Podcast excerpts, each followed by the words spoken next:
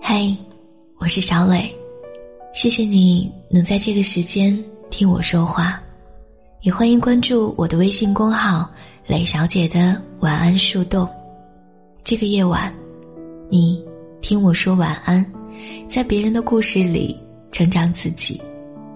我做你的树洞，在孤单的日子里，有人倾听，有人倾听。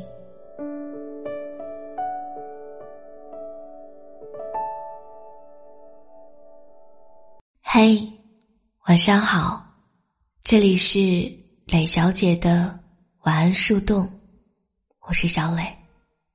睡了吗？愿所有的美好与你终生相伴。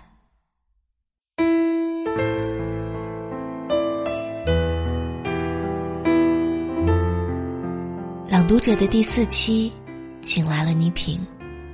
倪萍也首度曝光自己为何在事业顶峰的时期选择离开央视。姥姥的语录里说：“自己不倒，啥都能过去；自己倒了，谁也扶不起你。”这句普通老人的话，在一个黑夜里，撑起了倪萍后来艰苦的十年。倪萍的儿子在十一个月大的时候。被诊断是先天性白内障，由于发现的时候已经不是这种疾病最佳的治疗时机，所以这个事实就像是晴天霹雳一样，把倪萍的生活劈得粉碎。为了给孩子治病，倪萍退出了央视，还去转行拍电影。别人说美国治得好，他就带着儿子奔去美国，一度差点要卖掉房子才能维持生活。那个时候，他心里的念头就只有一个，就是倾家荡产也要给孩子治病。倪萍在节目上说，每一次带儿子去医院的感觉都和上刑场一样。他常常在去医院的前天夜里失眠，一个人抽烟，坐着看窗外昏沉的天，渐渐泛起微光。天亮了，他就背起儿子上路。苦难只有亲身经历的人才能明白那种茫然的孤独，但是但凡在苦难中挣扎走过来的人，最后都会成为生活中的强者。他们因为饱受摧残而变得更加坚韧，他们因为遭遇痛苦而懂得去付出和享受爱。在等着我里。倪萍是一个内心强大、能承受各种离奇曲折故事的倾听者，她也会哭，但是她懂得怎样安抚那一颗颗备受折磨的心灵，她也懂得如何把那些无奈变成一种希望，还给那些来寻求帮助的人。我想，一个内心未承受过大风大浪的人，眼里见的也许会皆是平凡。一个人只有沐浴过风雨，才明白世间的冷暖；只有品尝过露宿风餐，才能懂得珍惜身边的人，紧握手里的幸福。如今站在舞台上的是全新倪萍，因为经历，所以懂得；因为懂得，才会慈悲。也许倪萍是老了，不再澎湃激昂了。但是他的骨子里、心里，润滑着无穷无尽的从容和繁华。前一阵子在朋友圈里读到一篇让人揪心却也令人深省的故事，文章写于一个离婚几年后的女人。离婚之初，一次她出差回来，深夜时，才走出机场，眼前。熟悉又陌生的城市，让他想起十年前刚来这个城市时，曾无数次的幻想：夜幕降临时会有一盏灯是为他而亮，有一个属于他的家。没想到十年过去了，他再次沦落成为这里的弃儿。那个家，不再是他的家，那个和他同床共枕的人，爱的也不再是她。她抑郁，她在发现丈夫外遇那天，躲在被子里嚎啕大哭；在离婚后半夜无人的机场路上哭，她一个人带着孩子时会哭。离婚的痛楚成了她深夜陆陆续续睡眠里的无数个梦魇，仿佛是吹起的一声声投降号，让他真的就快要放弃活下去的希望。直到有一天，他在孩子面前突然意识到自己的状态很失败，这样下去可能不仅会毁了自己，还会毁了孩子的一生。于是，他慢慢的学习一个人的生活。努力工作、出差，报名一些可以提升自己专业知识的兴趣班，去健身房健身，在周末陪孩子玩耍。他突然发现，原来一个人竟然可以活得很好，甚至是比在婚姻里多了更多的满足感和充实感。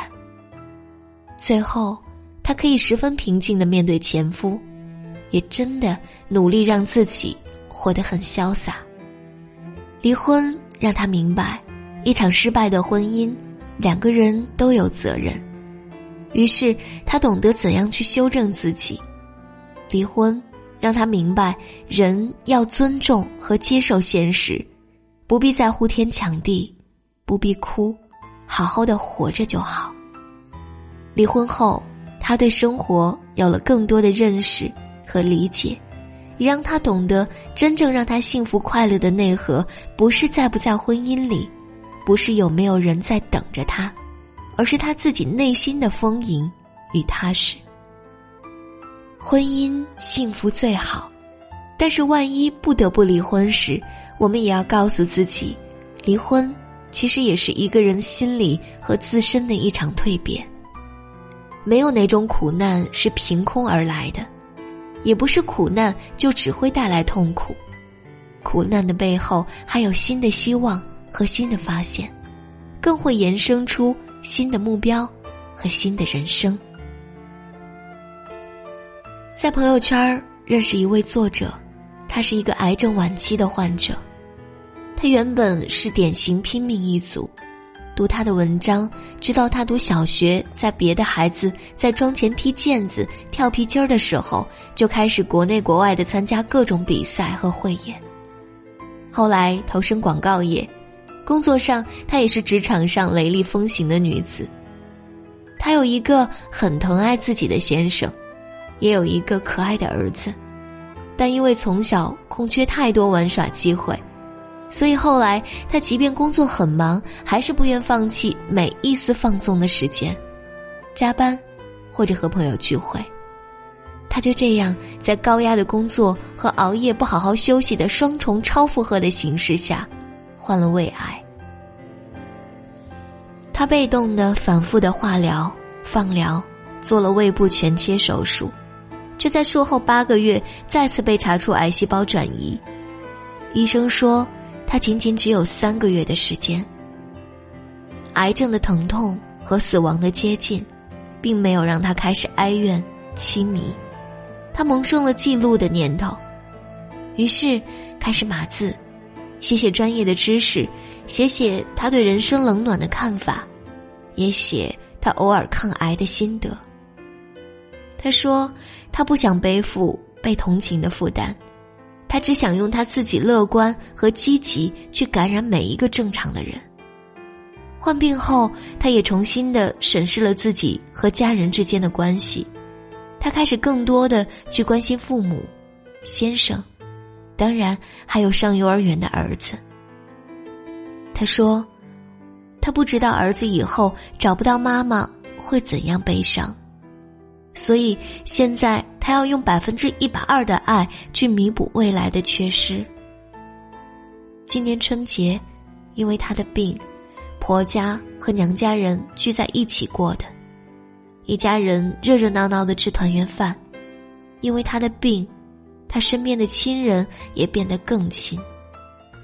身体上遭受的磨难，他却在灵魂上得到开拓。读韦纳，世界不曾亏欠每一个努力的人。有一章，他写道：“他深夜失眠时被一首小诗迷住。诗的开头这样写着：“能有能量长久跟随我们的，是刺，不是花瓣。”维纳说：“我们以为得到柔软而丰盈的花瓣才是荣耀，奔跑中才明白，花瓣都是可遇不可求的嘉奖，唯有那些看上去会让人受伤的刺，才会让人快速成长。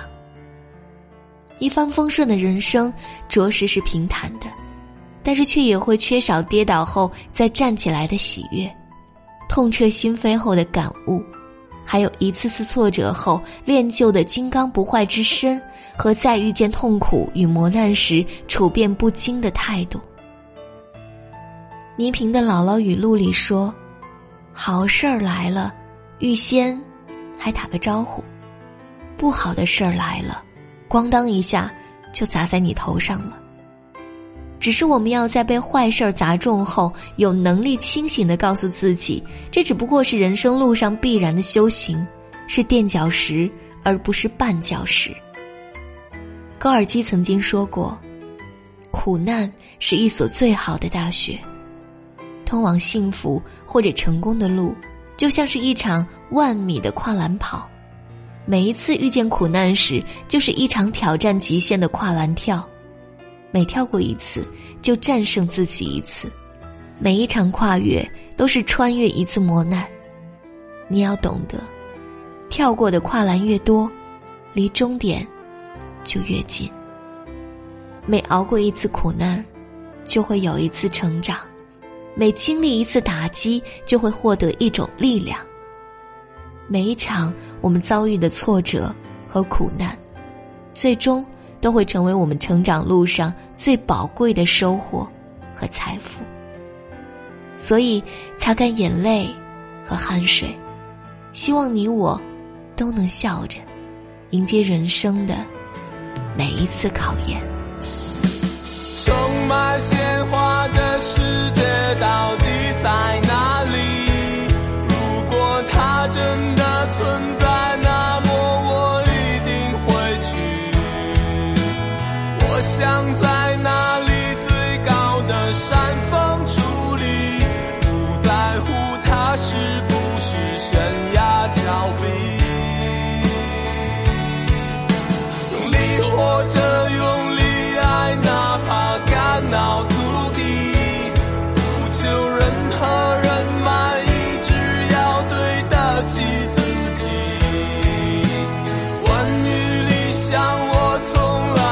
山头